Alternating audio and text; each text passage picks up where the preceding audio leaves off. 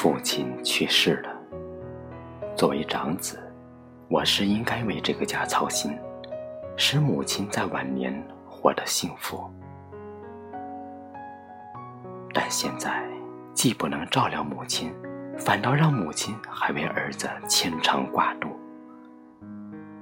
我这做的是什么儿子呢？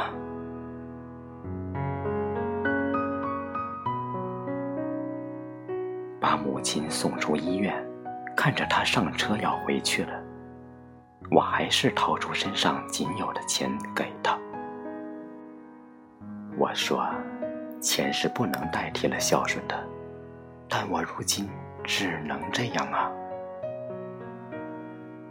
母亲懂得了我的心，她把钱收了，紧紧地握在手里，再一次整整我的衣领，摸摸我的脸，说我的胡子长了，用热毛巾捂捂，好好刮刮，才上了车。眼看着车越走越远，最后看不见了。